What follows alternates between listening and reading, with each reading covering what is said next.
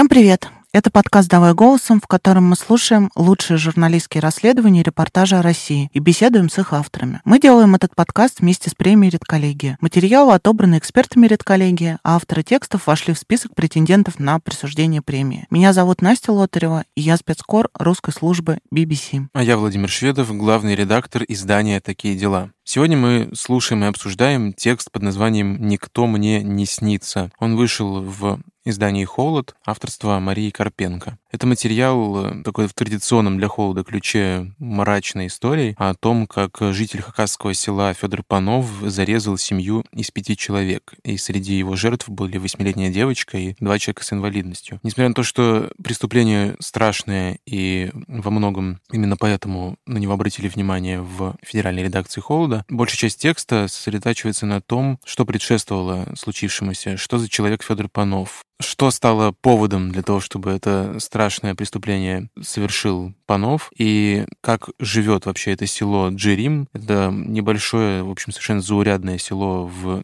одном из беднейших регионов России, как там люди взаимодействуют друг с другом, что происходит с ними на протяжении их жизни, и почему так важно, говоря об этом преступлении, взять максимально широкий контекст. Я хотела сказать, что на самом деле это нельзя так может говорить, но это ничем не выдается выдающиеся события, правда. Много, к сожалению, и видели, и знаем. Был там случай в Нижегородской области, когда мужчина убил всю свою семью. Были и другие случаи. Ну, просто откройте любую криминальную сводку, посмотрите. В общем, таких историй можно найти больше, чем одну, и больше, чем несколько. Это не супер выдающаяся история, но это более чем выдающийся текст именно за счет своего контекста. Я думаю, что главный герой здесь не преступник и не женщина, у которой убили всю ее семью, и не другие персонажи, которые там появляются, а весь Джерим в целом. Да, что особенно интересно, как будто в тексте очень громко звучат голоса всех жителей этого села, и складывается такое чувство, как будто достаточно было просто приехать, включить диктофон и начать записывать их соображения, иногда, может быть, наивные, иногда откровенно даже глупые насчет того, что происходит. И мне кажется, кажется, очень здорово удалось Марии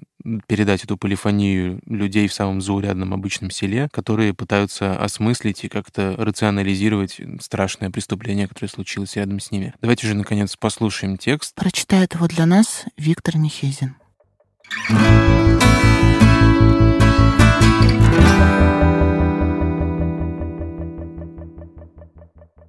У ограды деревянного дома на окраине села Джерим, там, где заканчивается дорога и начинается поле, на пыльной земле в пять рядов стоят табуретки. Деревянные, выкрашенные в зеленые и металлические с черными ножками. Между ними строительные козлы. На стульях никто не сидит. Они расставлены не для этого. В сельском магазине неподалеку очередь к прилавку. «На меня запиши», — просит мужчина, протягивая кассирше похоронный венок из пластиковых красных роз, обвитых зеленой хвоей. Продавщица принимает венок, снимает с него ценник и возвращает мужчине. Другие жители села с букетами искусственных цветов в руках собираются на дороге у дома на окраине. В тишине они ждут, когда из Абакана, что в 300 километрах южнее Джерима, привезут после вскрытия тела пятерых убитых за два дня до этого односельчан Владимира Хнычева, его брата-близнеца Сергея, жены Владимира Светланы Извековой, их сына Вадима и внучки Алины. Когда подъезжает катафалк, люди, их уже больше сотни, расступаются по обочинам, чтобы освободить дорогу. «Это Вовка!» — кричит из катафалка мужчина в спецовке, когда его коллега начинает вытаскивать из кузова гроб. «А там Вадька. Я помню.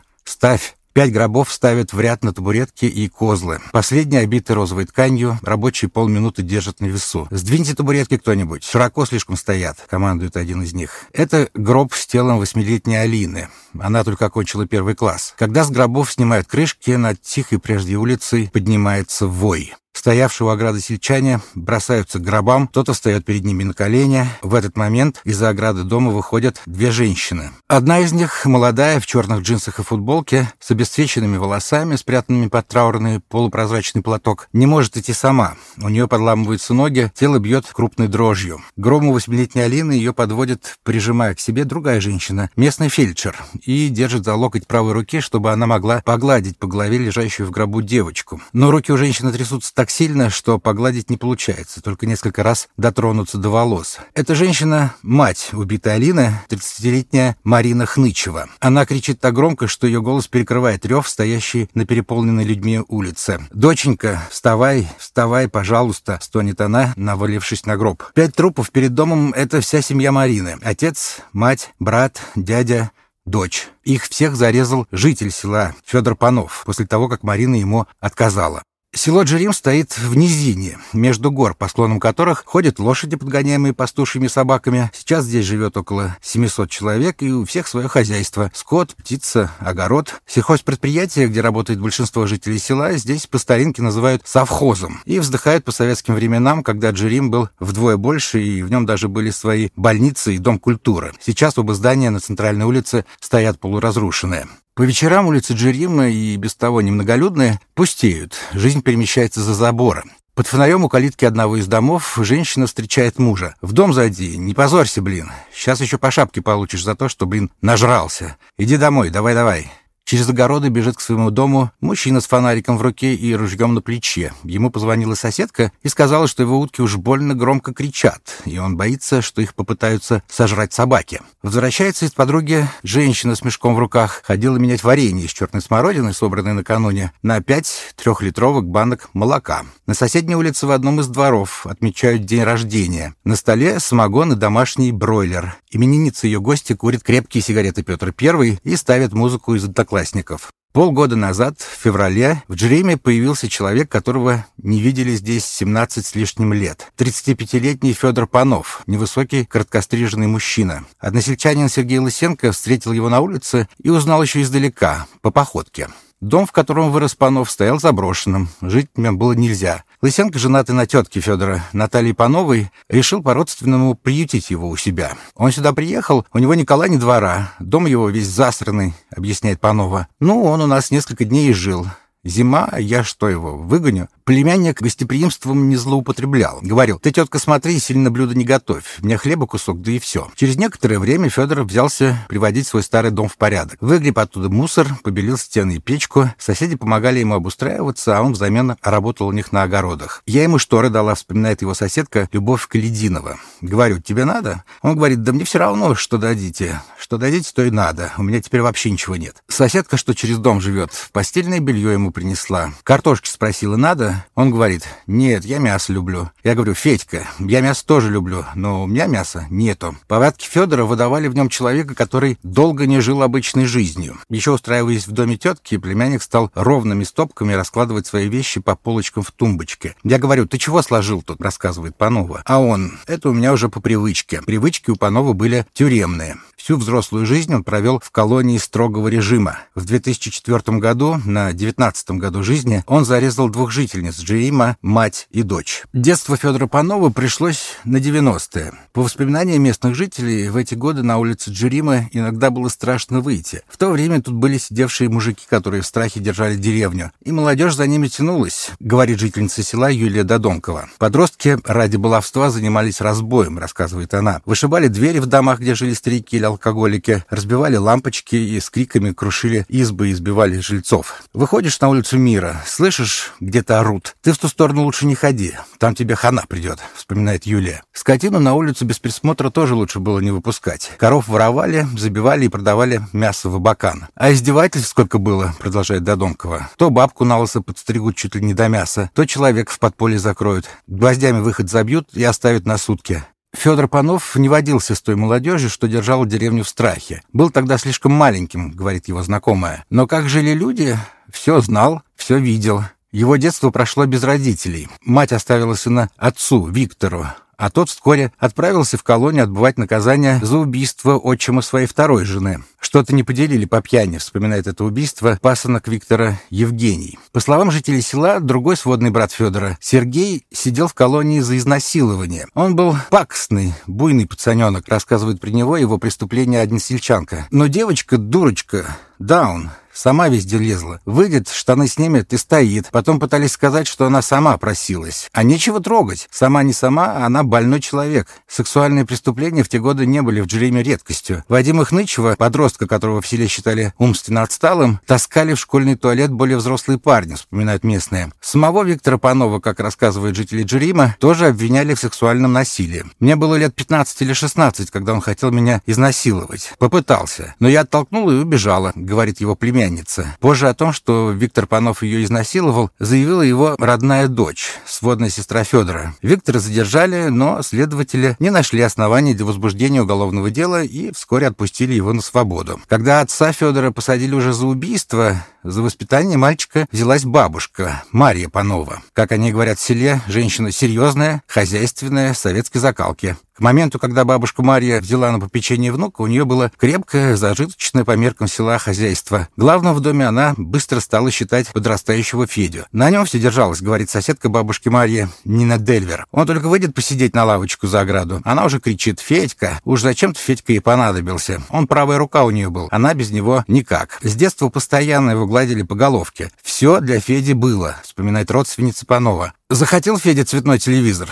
Пожалуйста, две коровы зарезали, купили телевизор. Федя захотел магнитофон, большой, двухкассетный. Пожалуйста, на тебе. Чтобы Феде удобнее было возить сено скотине, бабушка даже купила ему коня. В 90-е в Джериме были семьи, где дети голодали. И Панов, который одевался, обувался и полноценно питался, на их фоне жил вполне благополучно.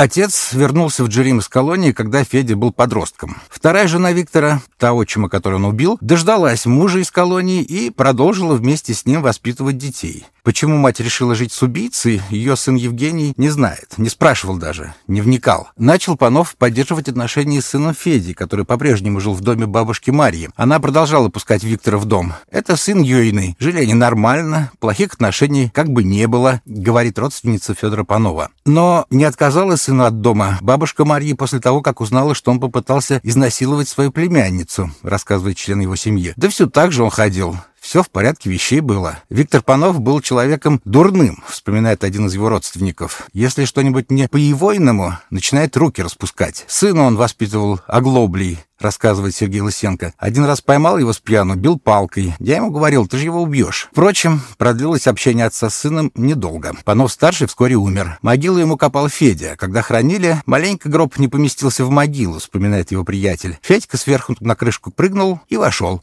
Апрельским утром 2004 года Алексея Сюсина, на тот момент главу администрации Джерима, разбудили звонком. В селе пожар. Горел дом, где жила семья Генза, 52-летняя Галина и ее 27-летняя дочь Марина. Сюсин быстро оделся, вызвал пожарных и побежал на место происшествия, где соседи уже таскали к горящему дому ведра с водой. Когда дым рассеялся, стало понятно, что изба не сгорела дотла. Входная дверь была закрыта и внутрь не поступал воздух. Сюсин зашел и увидел двух женщин. Одна из них лежала в кресле, вторая на полу у входа. У обеих было перерезано горло. Пока ехала милиция, Сюсин нагляделся вокруг. Ночью шел снег, и около дома Генза виднелись следы. И я с одним соседом по следам, по следам в картошку. По картошке перешли в другой огород. Короче, пришли к усадьбе Федора Панова, вспоминает бывший глава Джерима, и обнаружили в предбаннике мокрую одежду. Я сразу не понял, почему она мокрая, а сосед говорит «кровь». В доме Генза, вспоминают жители Джерима, был шалман. Мать и дочь торговали торговали спиртом, поэтому у них собиралась на попойке местная молодежь. В ночь убийства они выпивали вместе с двумя парнями, 18-летним Федей Пановым и 18-летним приятелем Игорем Додонковым.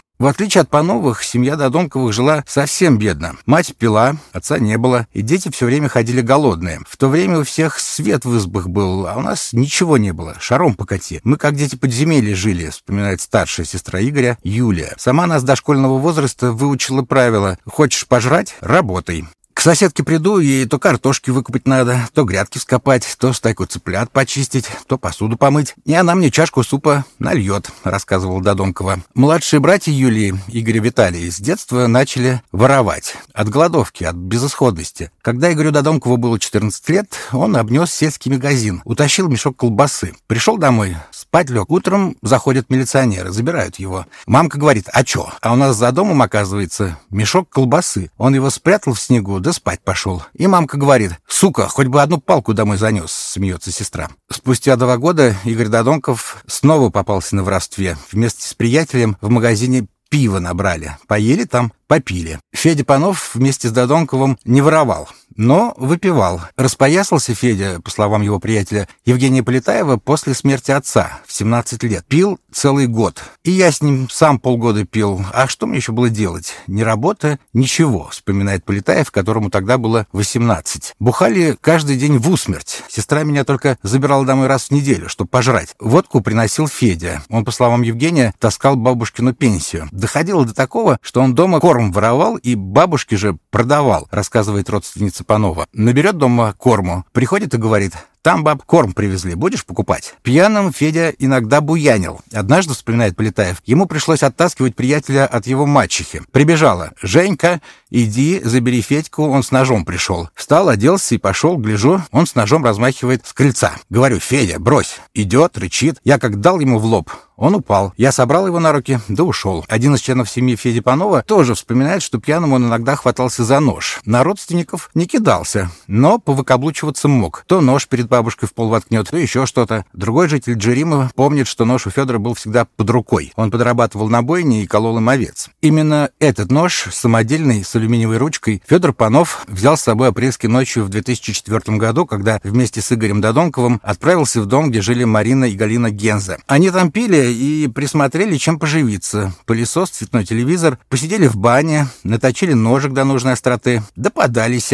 говорит Евгений Полетаев, которому Панов потом рассказывал о событиях той ночи. Мать вышла на крыльцо, Федя ее поймал, сразу башку ей отвалил. Игорь Додонков, впрочем, говорил знакомым, что был шокирован, когда Федор Панов начал убивать. Он якобы считал, что они просто идут забрать у собутыльниц остатки водки, а о том, зачем приятель взял с собой нож, не задумывался. Зарезав первую женщину, Федор Панов Иванов, по словам Полетаева, передал нож своему подельнику. «На, теперь твоя очередь». Но тот якобы отказался, и тогда Федор решил убить вторую женщину сам. Они пошли вглубь дома, из коридора в зал, пересказывая знакомая Игоря Додомкова, которая знает о происшедшем с его слов. Там молодая сидела в кресле, спала. И Федя говорит Игорю, «Свети спичками, а то я не вижу, куда резать». После убийства приятели пригнали к дому Генза коня, того самого, которого Панову купила бабушка, чтобы вывести оттуда телевизор и пылесос, а затем поджечь сжечь избу. Телевизор, говорит знакомый Федора, он в ту же ночь продал своей бабушке за 500 рублей. За двойное убийство группы лиц из корыстных побуждений, разбой, поджог, изготовление оружия 18-летний Федор Панов получил 18 лет строгого режима. Затем срок ему уменьшили на год. Игорь Додонков за пособничество отсидел 8 лет и 2 месяца. Передачу Панова в колонию собирала бабушка Марья, вспоминает ее соседка. Она умерла, не дождавшись освобождения внука. Отсидев и вернувшись в родное село, Федор всегда повторял повторял в разговорах. «У меня самая любимая женщина — это моя баба». Его приятель Евгений Полетаев, в гости к которому Федор стал часто наведываться в 2021 году, вспоминает, как однажды заговорила по новым о совершенных им убийствах. Его спрашивали, «Тебе те двое не снятся?» А он говорит, «Веришь, нет? Никто мне не снится. Все 18 лет я спал спокойно». Оказавшись в Джейме после 17 лет в заключении, Панов начал предпринимать попытки вести самостоятельную жизнь. Он устроился в совхоз спасти скот, но отработал работал всего полторы недели. Совхозный бригадир однажды приехал забирать работников со смены и обнаружил, что Федор с работы ушел. Не стал работать. Сказал, крышу рвет. Не его на это дело, он за всю жизнь ничего не делал, рассуждает бригадир. Сам Панов объяснял, что не смог работать из-за того, что к нему приходили черти. Но его родственница считает это объяснение ерундой. Думал, что все его кормить будут. Говорил, работать не хочу, буду бичевать ходить. Жителям Джерима было не в новинку наблюдать, как у людей, попавших в юности в колонию, не получается вписаться в жизнь на свободе. Когда с молоду их садят, жить-то не могут на воле. Они не приспособлены к этому, рассуждает Юлия Додонкова. Это ж мозгами надо шевелить, чтобы прожить то Они этого не умеют. Младшие братья Юлии приспособиться к свободной жизни тоже не могут. Игорь, пока отбывал наказание за соучастие в убийстве семьи Генза, выучился работать руками, шить, обтягивать автомобильные салоны. Однако в Николонии он пробыл недолго. У пацана взял бензопилу, продал, полтора года отсидел. Освободился, пожил-пожил и опять накосячил, рассказывает сестра. И пакостит. Кем сидит, пьет, тому и пакостит. С телефона 15 тысяч перевел себе на карту. Мужик заявление написал, и все. Опять посадили. Не знаю, говорит, зачем. Пьяный был, трезвый бы не сделал. Сейчас Игорь Додонков отбывает очередной срок. Его отправили на полтора года в колонию строгого режима за то, что он украл у собутыльника мобильный телефон и 5000 рублей. Его младший брат Виталий получил первый срок за кражу в 2006 году и с тех пор из зоны почти не уезжал. Сейчас он отбывает наказание в колонии особого режима, куда отправляют рецидивистов за то, что украл 5 кастрюль и 3 сковородки. Когда Федор Панов рассказывал приятелям про отсидку, то упоминал, что два раза в дурдоме был. Судя по судебным документам, последние три года заключения Федор пробыл в лечебном исправительном учреждении, куда помещают в том числе заключенных с алкоголизмом и наркоманией. Вернувшись в Джерим, Панов не пил алкоголь и принимал какие-то таблетки, говорит приютивший его в первые дни после возвращения Сергей Лысенко. Он предполагает, что это были лекарства, которые прописывают людям с психическими расстройствами. Федор мне объяснил, что в психушке был, подтверждает его тетя Наталья Панова. Я ему говорил, ты не вздумай пить. Он говорил, нет-нет, я знаю, если запью, то все. Без алкоголя Федор продержался, по словам сестры, несколько месяцев. Как и всех людей, которые совершили тяжкие преступления, государство собиралось контролировать Панова после освобождения. Тем более, что его признали злостным нарушителем режима и ставили на учет как человека, который склонен к поджогу. Незадолго до того, как истек его срок, суд поместил Панова под административный надзор. С его помощью государство следит за бывшими заключенными, которые могут снова совершить преступление. Жить Федор, по словам односельчан, собирался в Омске у родственников. Освободившись из колонии, он должен был встать на учет в омской полиции и два раза в месяц на протяжении трех лет отмечаться там. Кроме того, суд запретил Панову выходить из дома с 22 часов до 6 утра, тоже в течение трех лет. Следить за этим должен был омский участковый. Приходить к Панову домой по ночам, опрашивать его соседей, проводить с ним профилактические беседы. В Омске Панов жить не стал. Вместо этого он вернулся в Джерим. Никакого уведомления, по словам главы села Александра Капрана, о его прибытии в администрацию не приходило. Согласно инструкции МВД, если участковый не обнаружил человека под надзором в заявленном им по месту жительства, он должен начать поиски, например, отправить запросы в те регионы, куда бывший заключенный предположительно мог отправиться. А если участковый какого-то другого региона обнаружил, что на его территории живет не вставший на учет человек под надзором, он должен его на учет поставить. После того, как Панов убил пятерых членов семьи Марины Хнычевой, Следственный комитет республики возбудил дело не только об убийстве, но и о халатности со стороны полицейских Ширинского района Хакасии, к которому относится село Джерим. Они, как считают следователи, не выявили поднадзорного Панова и не провели с ним профилактических мероприятий. Хотя в совхозе Федор работать не стал, он не оставлял надежды надежда наладить на воле нормальную жизнь и завести семью. У него в планах было жениться, вспоминает его родственница. Он говорил, я себе найду женщину, буду жить. Спустя несколько месяцев после возвращения Панова из колонии в дом его бабушки, где он поселился, стала заходить в гости Марина Хнычева, невысокая молодая женщина с высветленными волосами. Она выросла в Джериме, но последние несколько лет жила в Абакане вместе с мужем, а в село приезжала, чтобы навестить дочь Алину, которую родила в 22 года от первого мужа. Дочь Марина оставила на воспитание своим родителям, Светлане Извековой и Владимиру Хнычеву. Они жили в доме на окраине Джерима вместе с сыном Вадимом, тем самым подростком, которого таскали в туалет местные парни, и братом-близнецом Владимира Сергеем. 19-летний Вадим получал пенсию по инвалидности, как и его дядя, 58-летний Сергей Хнычев. Он обгорел на пожаре в собственном доме, который 10 лет назад, по словам главы села Александра Капрана, устроил маленький Вадим. Тогда жителям Джерима пришлось вытаскивать Хнычевых из горящей деревянной избы. По воспоминаниям Капрана, когда вытащили Светлану, она не подавала признаков жизни.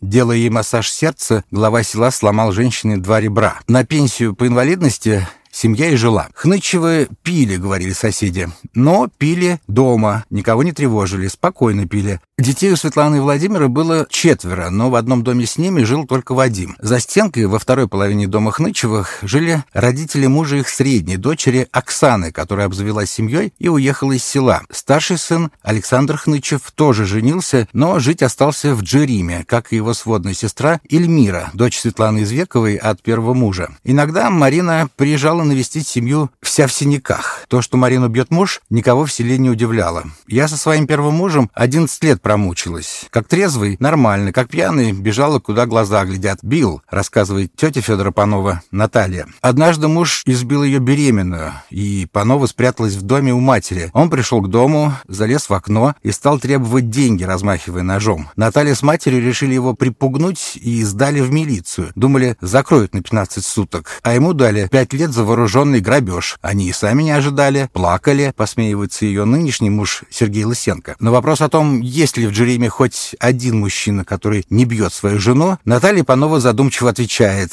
«Ну, это я не могу сказать. Мне тут путный человек, нормальный, не сидевший, говорит, бабу надо бить утром, в обед и вечером, смеется муж Натальи Сергей. А еще я тут одного пассажира знаю. Он свою бабу бьет, бьет до потери сознания, до соплей, а потом с ней же и спать ложится. Я говорю, как ты с ней спать ложишься, черт ты хренов? Как это бабу бить, а потом с ней спать ложиться? Продолжает Сергей и обращается к жене. Вот я тебя хоть раз бил? Бил. Помолчав, отвечает Наталья. Да иди ты нафиг, ты сама меня сколько раз пьяного чуть не кончала. «Ну, я-то точно. Бил тебя хорошо», — кивает Панова. Летом 2021 года и Марина Хнычева, и Федор Панов устроились работать на соленом озере Белё, одном из главных курортов Хакасии, который находится неподалеку от Джерима. В сезон жители села часто нанимаются туда официантами, охранниками, горничными. В начале августа Панов вернулся с работы в Джерим. Рано утром 5 августа он по-соседски зашел в гости к Полетаевым. Сигаретку взял, покурил, посидели на крыльце. Кто-то позвонил ему. «Ну ладно», — говорит, — «пойду». Собрался и пошел, вспоминает Полетаев. Вскоре после того, как Федор ушел, жене Полетаева, Наталье Рубцовой, позвонила Марина Хнычева. Ее в тот момент в селе не было, и она попросила соседку сходить к ней домой и проверить, все ли в порядке с ее родными. Федя сказал, что сейчас перережет всех моих. Тем же утром Марина разбудила звонком своего 15-летнего племянника, который жил вместе с родственниками в другой половине дома Хнычевых через стену. Марина сказала, что никто из членов семьи не берет трубку и попросила проверить, все ли в порядке. Вместо мальчика к соседям пошла его бабушка Вера Иванова. Открыв дверь в половину Хнычевых, она сразу увидела на полу мать Марины, Светлану Извекову. Я не поняла, почему она так лежит. Руки под ней, лица не видать. Трогать не трогала, сразу же и выскочила, вспоминает Иванова. К тому моменту к дому Хнычевых уже подъехал глава сельского поселения Александр Капран. Капран в то утро собирался в поле, на покос. Он уже завел трактор, когда увидел, что к нему едет местный участковый, 23-летний Дмитрий Максимов. Говорю, что случилось? А он, такая информация поступила. Якобы Хнычевых вся семья зарезанная в ограде лежит. Не поможете проверить? Глава села вместе с участковым подъехал к дому, подошел к веранде, раздвинул шторы, которые закрывали дверной проем, и сразу увидел тело. В дом они не заходили. Вызвали следственную группу из районного центра и стали ждать. К тому моменту к дому Хнычевых Ртазеев набежала «Мам, дорогая», — вспоминает Капран. «Я туда подъехал, потому что уже вся деревня знала, что Федька соседей перерезал», — говорит Евгений Полетаев. Я у Димки, участкового, спросил. Он говорит, всех перерезал. В этот момент жене Полетаева позвонила сестра. Она увидела, что во двор к ним заходит Федор Панов. Дома у Полетаева и Рубцовой остались дети. Муж с женой бросились к своему дому и увидели, что у них на участке и правда сидит Федор Панов. Он спокойный, как удав был, говорит Полетаев. Вообще ничего не сказал. Я ему говорю, ты чё, сука, хнычей перерезал? А он, ты чё, я никого. Я говорю, зачем ты мне врешь? Иди, тебя вся деревня ищет. И выкинул его. Оказавшись за калиткой, Федор прошел по переулку до перекрестка, где начинается центральная улица села, и побежал. Но убежал недалеко. Из подъезжавших машин выскочили мужчины, повалили его на землю, а Капран и Максимов надели на него наручники. Он лежал мордой в землю, руки за спину и лаял, как шавка, вспоминает Капран. Спустя не несколько минут, когда Федор Панов, огрызаясь на своих односельчан, сидел скованный наручниками на траве, на перекресток выехала еще одна машина. За рулем был Александр Хнычев, сын убитых Светланы и Владимира, брат Марины. Он выскочил из своей Невы и с криком побежал к Федору Панову. Дорогу ему преградил Александр Капран. Толкнул его, едь, говорит, отсюда, что ты подлетел-то, вспоминает Полетаев. Не трогай ты, говорит его, а то тебе еще больше дадут за такое говно. В тот же день Федору Панову предъявили обвинение по статье об убийстве с отягчающими обстоятельствами обстоятельствами. Панов признал вину, и теперь ему грозит срок вплоть до пожизненного. По версии следствия, предполагаемый мотив – желание причинить страдания и горе женщине, которая накануне трагедии сказала Панову, что больше не желает с ним встречаться. За всю свою взрослую жизнь на свободе Федор Панов провел ровно полгода. Он как пришел из тюрьмы, тут сидел, мы разговаривали, смеялись, вспоминает его тетя Наталья Панова. Он говорит, помню, как меня мамка топила в ванной. И чего она меня не утопила? Поминки по семье Хнычевых устроили в сельской столовой. В центр сдвинули все столы. Первыми сели мужчины, которые копали могилы. Соседи убитых сделали это сами, чтобы не нанимать сотрудников ритуального агентства. Не дожидаясь, пока к столу придут родственники убитых, тост за упокой встал произнести глава села Александр Капран. Помянем безвременно ушедших. Очень жалко и обидно, конечно. «Это наша общая трагедия», — начал он речь, подняв рюмку. «Кого сегодня обвинять и винить? Следствие установит. Понятно, что вина есть. И родных, близких родных, которые этого маньяка затащили к себе в семью. Еще на кладбище, стоя над выкопанными могилами, пока сельчане бросали туда по горсти земли, Капран произнес речь о том, что Федор Панов — зверь натуральный. Из-за него погиб человек, который только начинал жить, который не видел в жизни вообще ничего. Марине же, потерявшей семью, он не сочувствовал, хотя и не высказывался об этом прилюдно. Весь день похорон он зло глядел на сгорбленную фигуру Хнычевой. Говорил, кивая в ее сторону. «Кто виноват? Это чума, у которой зачесалась между ног. Многие в Джериме считают, что Федора Панова затащила к себе в семью Марина Хнычева и винят в трагедии именно ее. Человек отсидел 18 лет. Никого другого в деревне не нашлось.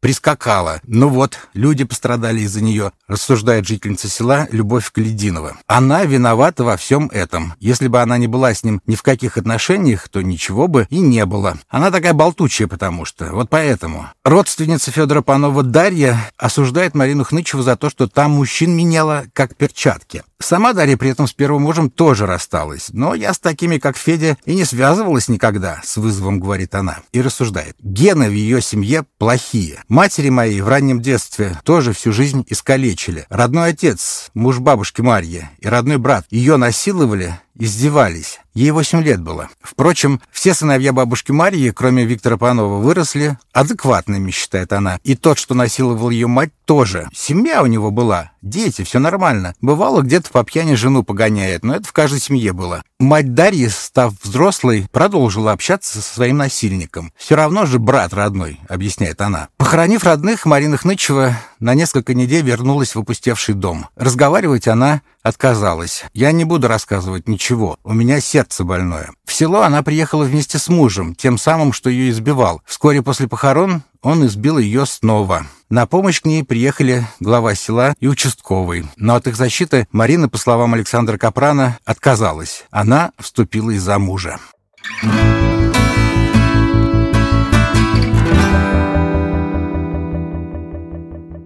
Не знаю, я что-то который день под впечатлением от этого текста, при том, что меня нельзя упрекнуть в том, что я там, не знаю, познаю Россию с Садового кольца. Я довольно много была в подобных местах. Кстати, возможно, мне по новой традиции придется за это извиняться, но я точно хочу сказать, что хуже Хакасии нет ничего. Хакасия — это заколдованная местность. Даже в Туве, которая по всем рейтингам считается самой опасной, криминальной там и так далее, я такого, как Хакасия, России не видела. И надо сказать, что текст про Жирим полностью оправдал мои ожидания на этот счет. Ну, откровенно говоря, совершенно беспросветный материал с точки зрения какого-то э, позитива. Кажется, что абсолютно все там неприятные люди, и не хочется им сопереживать, но потом ты понимаешь, что, что э, вот этот круг насилия, в котором они находятся, все равно нужно как-то разрушить, что-то с ним сделать, и не находишь ответа на этот вопрос. Это, конечно, очень фрустрирует. Давай позвоним Марии и спросим, что там, как с положительными героями. Полагаю, что не очень. Привет, Мария. Привет, Мария. Привет. Владимир запрещает задавать мне этот вопрос, но я хочу задать, потому что он меня волнует второй день. Мария, когда вы перестанете писать тексты, после которых хочется пойти и удавиться на осине прямо сразу?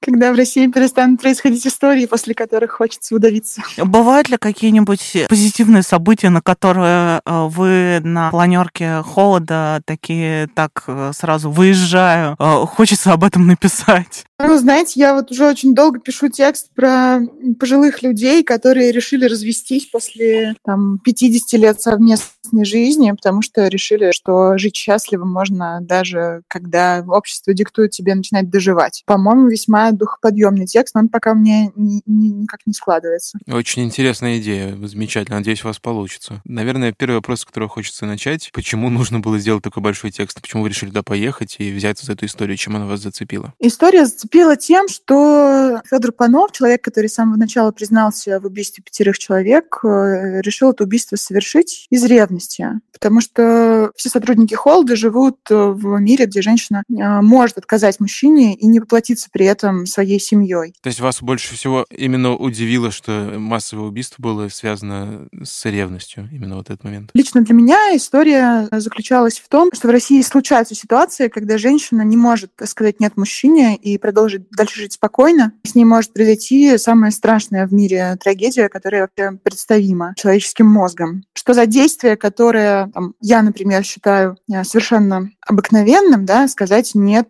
э, мужчине. Ты можешь лишиться семьи, да. Меня больше всего тронуло это. И плюс сразу было известно, что человек, который совершил это преступление первый раз, впервые убил в 18 лет и, собственно, всю свою жизнь сознательную провел за решеткой. И мне хотелось понять, что, в принципе, может привести к тому, что 18-летний парень э, решит убить двух своих односельчан, и почему получается так, что отсидев в колонии всю свою жизнь, он э, совершает поступок, который приведет к тому, что он и, и оставшуюся жизнь придет в колонии. Как вам кажется, вообще центральный персонаж истории это ведь Федор Панов, да, все-таки? Конечно же, Марина Хнычева, которая, к сожалению, не стала со мной разговаривать. Я очень хотела понять, э, на самом деле, логику, да, почему женщине в российском селе э, очень нужно встречаться с мужчиной, да, даже несмотря на то, что он отсидел за жестокое преступление, всю свою жизнь провел в колонии. А, я хотела понять, что, что за паттерн заставляет э, женщину искать себе партнера, в, ну, в том числе рассматривая кандидатуру да,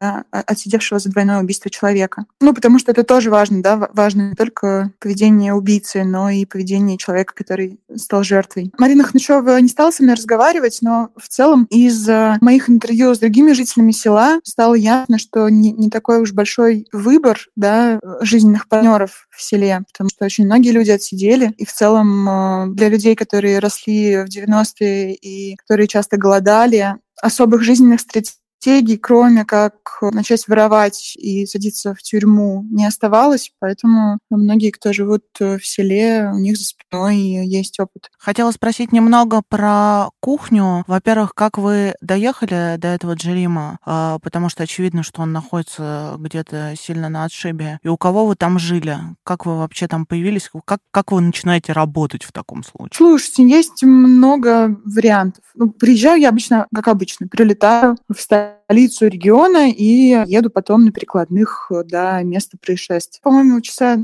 три, наверное, ехала на, на машине, на такси. После ехала. Якутии с Магаданом, вот. конечно, уже это мелочь.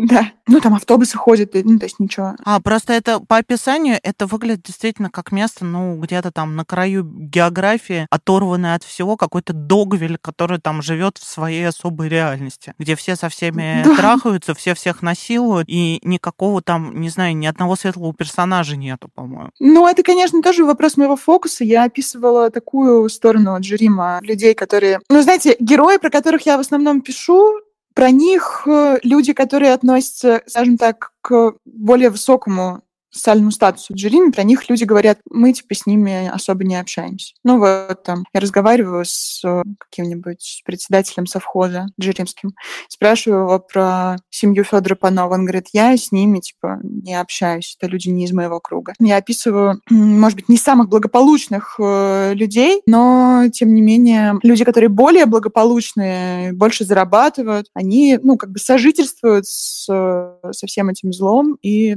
тоже в какой-то мере мере привыкли к нему и считают его нормой. Вот. А по поводу... Ну нет, это не, не, не край цивилизации, это совершенно обыкновенное российское село, которое живет хозяйством. Ничего в нем особенного нет в этом плане. Я думаю, что оно вполне типично. Мария, такой вопрос. Насколько охотно разговаривали с вами все эти жители? Потому что у вас какое-то прям огромное количество персонажей, которые полифонию целую создают голосов, комментариев и по семье погибшей. Такое чувство, что они все только и ждали, когда к ним кто-нибудь приедет с большой земли и их выслушает. А как это на самом деле было? Со мной достаточно охотно, правда, люди общались. Я не знаю, в чем причина этого. То есть обычно просто в таких сложных историях там клещами приходится вытаскивать из людей детали, а, а тут такое чувство, как будто они хотели вот прям поделиться наболевшим. Слушайте, не знаю, я не рефлексировала на эту тему. Ну да, действительно. Я, может быть, просто такое впечатление складывается, потому что я довольно много места для высказывания в тексте даю героям. Там, ничего сама практически не говорю. Все, все, весь нарратив строят сами герои. Мне показалось это важным. Рассказывать о жизни жителей Джерима на ну, их словами. А что там с официальными разными органами, вот с главой администрации, с полицейскими, насколько они включались в эту историю? Там 23-летний участковый местный. Да, участковый, который только-только заступил вообще на должность, и у него сразу такая история. Ну нет, силовики особо не общались со мной, потому что, как всегда, в процессе расследования уголовного дела они не комментируют э, происходящее. Вот. А, ну, глава Джерима довольно активно делился своими соображениями. Скажите, вот когда текст вышел, как отнеслись? Вообще посмотрели ли жители села ваш материал? Был ли фидбэк? Я им еще не присылала. Оттягивайте этот момент.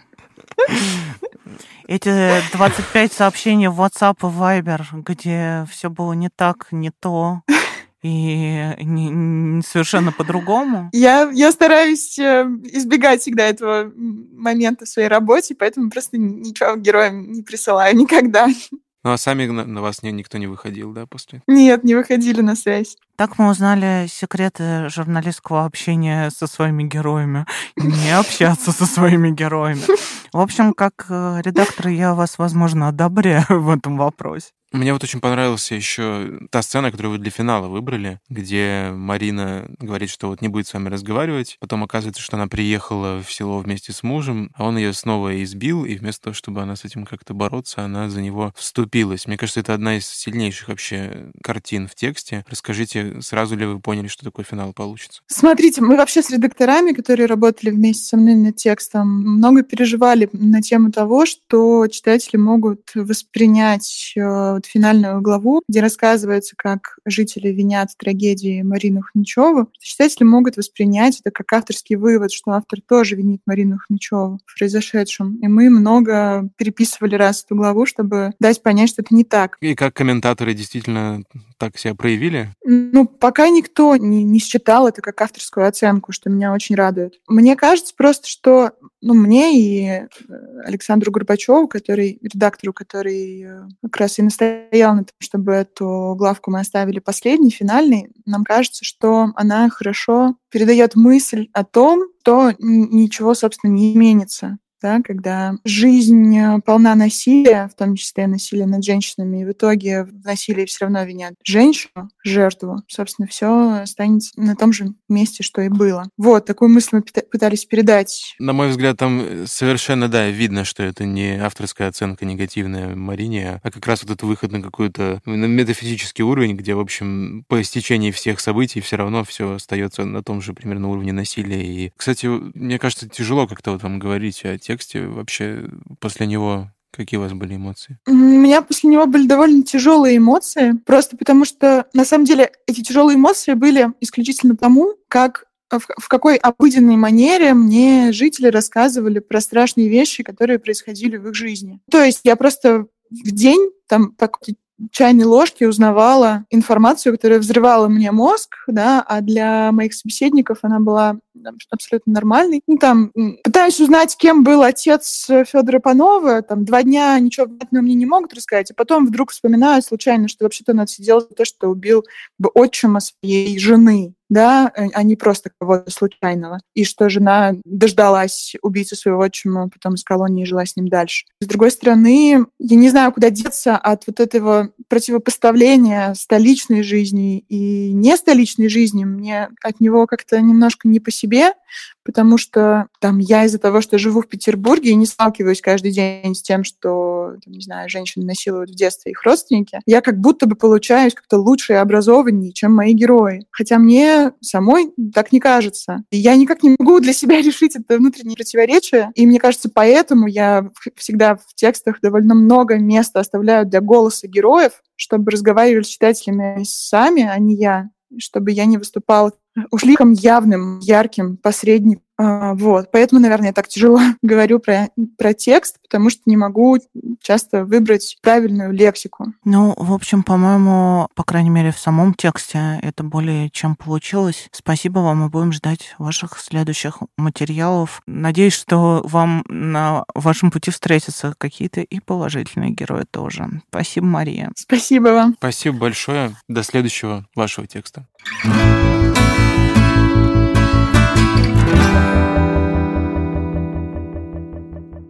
Володь, зачем нужны такие тексты? чтобы не расслабляться, чтобы ты, вызывая Uber, покупая в магазине Азбука вкуса себе творожок на завтрак, не забывал о том, что вообще-то происходит в твоей стране. На самом деле, многие обвиняют холод в том, что они вот как-то смакуют эту реальность, а при этом во многом пишут для узкой прослойки людей в крупных городах, которые там как-то следят за современной российской журналистикой. Но мне кажется, что в этом в каком-то смысле и миссия, потому что важно напоминать себе о том, что происходит рядом. И несмотря на то, что мы все варимся в примерно одном информационном пузыре, есть еще огромное количество количество людей, которые живут какими-то другими токами жизненными. И что с этим делать, все еще непонятно, но, по крайней мере, вот это состояние дискомфорта, в котором ты оказываешься после прочтения текста, оно, как мне кажется, важно. Не колониальная оптика, нет? А вот я думаю, что нет, потому что весь вопрос в том, как об этом говорить. И Мария неоднократно подчеркивала, что она старается как можно больше голоса дать людям, с которыми она разговаривала, и меньше выступать с оценочной позиции. Поэтому, да, безусловно, в этом есть какой-то подход человека, который там э, живописует ужасы России, сам при этом живя в относительно благополучном городе, там, в Москве или в Петербурге. Но мне не кажется, что здесь есть какой-то вот этот колониальный душок, потому что то, как это рассказывается, тот уровень мастерства и внимания к фактуре, который есть у Марии, он э, снимает эту проблему. За что люблю тексты Карпенко за то, что она, правда, ну, она не презирает этих людей, это всегда очень чувствуется. Когда ты читаешь условный э, бойкий репортаж э, в комсомолке у Ян, Ульяновской беды, это всегда такое невероятное смакование. Дело в том, что я прочитала недавно репортаж комсомолки на ту же ровно тему, который описывал холод за неделю до этого. И подумала, что насколько все-таки многое зависит от нормальных журналистских стандартов, от безоценочности суждений, от того, что ты собираешь как можно больше фактуры, а не только ту фактуру, которая тебе выгодна, о том, что ты в конце концов сомневаешься, как э, Мария говорит, что она вот все время сомневалась, не перебирает ли она, не показывает ли она там только один фокус. Ну, то есть ты об этом, по крайней мере, помнишь. Это важно. Ну вот и держа это все в голове, можно еще раз э, наверное, для себя найти ответ, зачем нужна качественная независимая журналистика, потому что если ее не будет, то даже такие бытовые сюжеты, случающиеся где-то в глубинке, будут освещаться только таблоидами, которые все это преподнесут совсем не так, как оно есть на самом деле. Согласна. Ну, будем ждать новых текстов Марии, я их очень люблю. Они, надо сказать, стабильно попадают в номинаты на премию «Редколлегия», вместе с которой выходит наш подкаст «Давай голосом». Ставьте нам пять звездочек, рассказывайте о нашем подкасте рассказывайте своим друзьям, комментируйте, пожалуйста. Мы видим, что все больше и больше людей слушают наши подкасты. Это очень нас радует, и мы хотим, чтобы эта тенденция сохранялась. С вами был Владимир Шведов и Настя Лотарева. Пока. Пока.